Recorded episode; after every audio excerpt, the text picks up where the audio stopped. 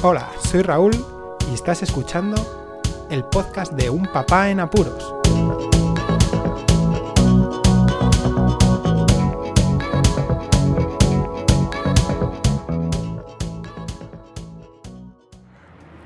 Hola, Poz Escuchas.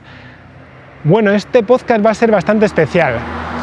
He estado incluso pensando en hacer un podcast eh, completamente distinto para grabar eh, alguna que otra historia, pero sí que es verdad que tiene que ver bastante con el hecho de que paso apuros. Bueno, lo que os iba comentando, el podcast este va dedicado a un suceso que nos suele pasar a bastantes ahora mismo, que estamos metidos en tantísimas suscripciones, en tantísimas empresas, en tantísimas plataformas y damos muchas veces a, a los contratos a aceptar porque, bueno, en un principio hay que darlo porque si no, no contratas el servicio, pero luego puedes darte de baja de todo lo que pueda ser eh, concerniente a la privacidad y a los datos tuyos que ceden a terceros. ¿no? Bueno, pues muchas veces seguro que os ha llegado información en forma de correo electrónico o alguna llamada de empresas que tú directamente no has dado tus datos y que a ellos saben cómo te llamas y que es tu número de teléfono o tu correo electrónico. Supones que es por esa situación de cesión de datos a terceros de otros contratos que tú has aceptado, pero no sabes de dónde viene. No suelen ser demasiado intrusivos, a no ser de los malditos comerciales que llaman a casa referente a eh, las facturas de la luz y las contrataciones telefónicas, pero sí que hay algo que mm, a mí me molestó mucho y, que me sigue molestando y son los SMS. Los mensajes cortos que antes, bueno, que siguen valiendo dinero y que era el sistema básico con el que nos comunicábamos no hace muchos años, sí, que somos viejunos, ¿eh? pero antes no había WhatsApp y había que pagar para mandar un mensajito. ¿Qué sucede? Que, que te lleguen mensajes muchas veces yo lo tengo activado que me notifique en el móvil y no tengo silenciadas esas notificaciones porque un mensaje supone o que tengo un, mensaje en buzón de voz o a lo mejor que es un mensaje referido a alguna notificación de un servicio que tengo referido a la administración pública, algo que puede ser más o menos importante. Lo que sucedió desde hacía unos meses hacia acá es que me llegaban mensajes de una empresa que se dedicaba a los cigarrillos electrónicos. Si no me conocéis, os explico un poco. Yo odio el tabaco desde toda la vida. Tengo familia que ha fumado y que fuma. Sé lo malo que es. Y es eh, un vicio que es que lo odio por todas las consecuencias que trae. Entonces sé que directamente no me he apuntado a ningún lado, ni he eh, aceptado ningún contrato referido a que puedan ceder datos a alguna empresa dedicada al consumo de tabaco. Pero bueno, indagué un poco y esta empresa está asociada a Malboro. Sí, voy a decir el nombre, Malboro. Desde su página web podía acceder a un teléfono para poderme dar de baja o modificar datos referentes a esa suscripción, a ese listado donde incluyen a gente como a mí para mandarles información acerca de ello. Cambiaron el número desde que el que mandaba, porque bloqueé el número, eh, desde que mandaban el mensaje SMS, y al cambiarlo pues volvían a llegar mensajes. Y yo ya estaba un poco harto, porque si esa era la, eh, la táctica que iban a hacer, de mandar mensajes y cada X tiempo cambiar el número, pues el bloqueo iba a servir de poco. Por lo tanto, lo que hice fue llamar y ponerme a gastar mi tiempo de un papá en apuros para que me dieran de baja de esa lista. El primer contacto que tuve con uno de los comerciales, de los agentes que se dedican a, la atención al cliente, fue bastante desagradable.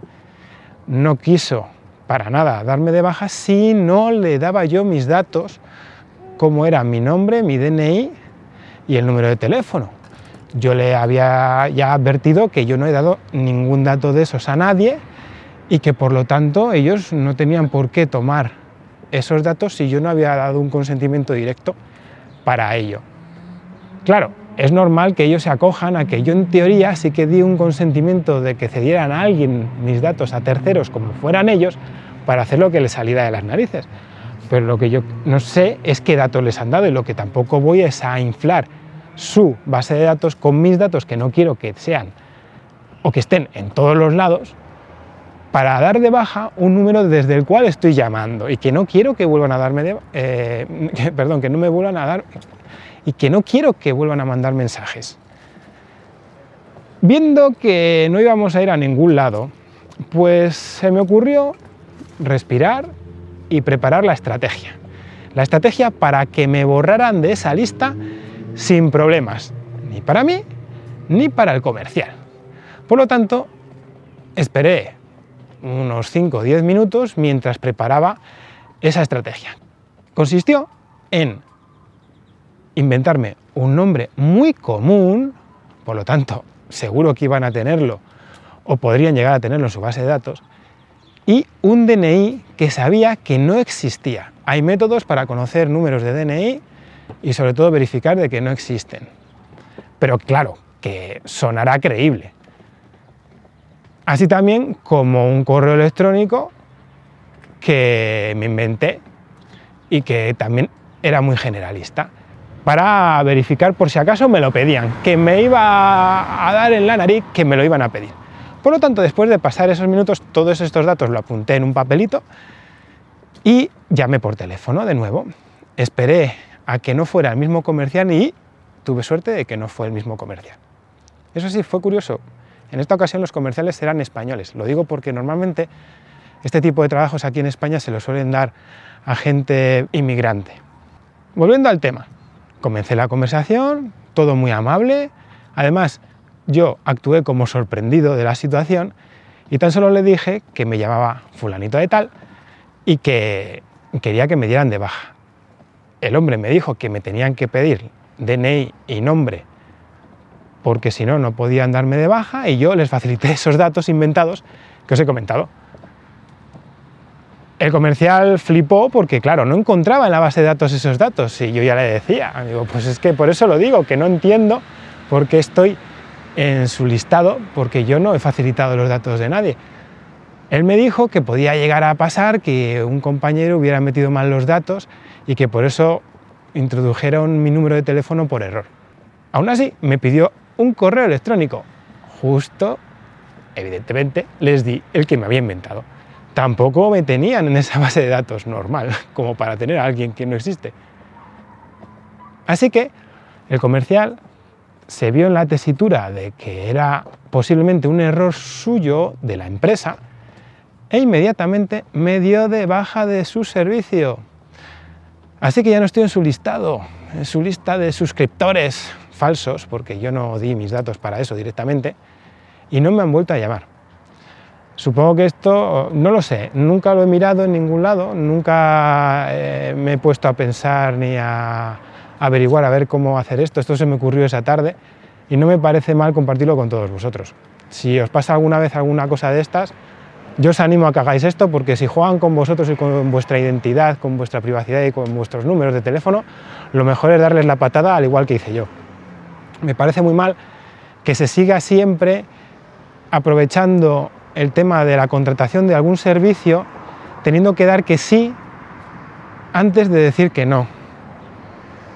Todos los contratos deberían de tener las casillas para poder marcar qué datos quieres o qué datos no quieres que cedan a terceros. Es muy importante, claro, para las empresas no hacer esto porque perderían muchísimo dinero. Pero creo que todos los gobiernos deberían de regular ya un poco más Internet. Me da igual que tengan intereses propios para que esto siga así de bonito y que la privacidad de todos los usuarios se vea violada de una forma tan soez y, macarra como es esta. Fijaos, a mí, mandarme mensajes sobre cigarrillos electrónicos, es que era broma, era de broma. Bueno, pues nada más. Como siempre os animo a que paséis por la página web del podcast unpapanapuros.raúldelapuente.com para informaros acerca de todo sobre el podcast, métodos de suscripción, las plataformas de distribución donde podéis descargar el podcast de forma directa con las aplicaciones. Si tenéis un dispositivo de Amazon y llamáis a Alexa y decís, quiero escuchar el podcast de un papá en apuros, lo tenéis al instante. Las redes sociales en Twitter y en Facebook estamos como un papá en apuros y en Instagram como un papá en apuros pod de podcast. Muchísimas gracias por escucharme, un saludo y hasta luego. Podéis contactar con un papá en apuros mediante el correo electrónico abierto las 24 horas del día, unpapaenapuros@rauldelapuente.com. También podéis seguir las cuentas de Twitter y Facebook oficiales, arroba unpapaenapuros. Estamos en todas las plataformas de podcasting y para que incluyáis el programa en vuestro gestor de podcast favorito podéis utilizar la dirección corta bit.ly barra. Para que no os preocupéis, toda la información sobre el podcast se encuentra en unpapanapuros.rauldelapuente.com y también en las notas de cada episodio. Por cierto, no os olvidéis de dejar una reseña en iTunes, dar un me gusta en iBox y compartir cada episodio en las redes sociales. Así nuestro podcast será más visible y llegará a más gente. Muchas gracias, Poz Escuchas.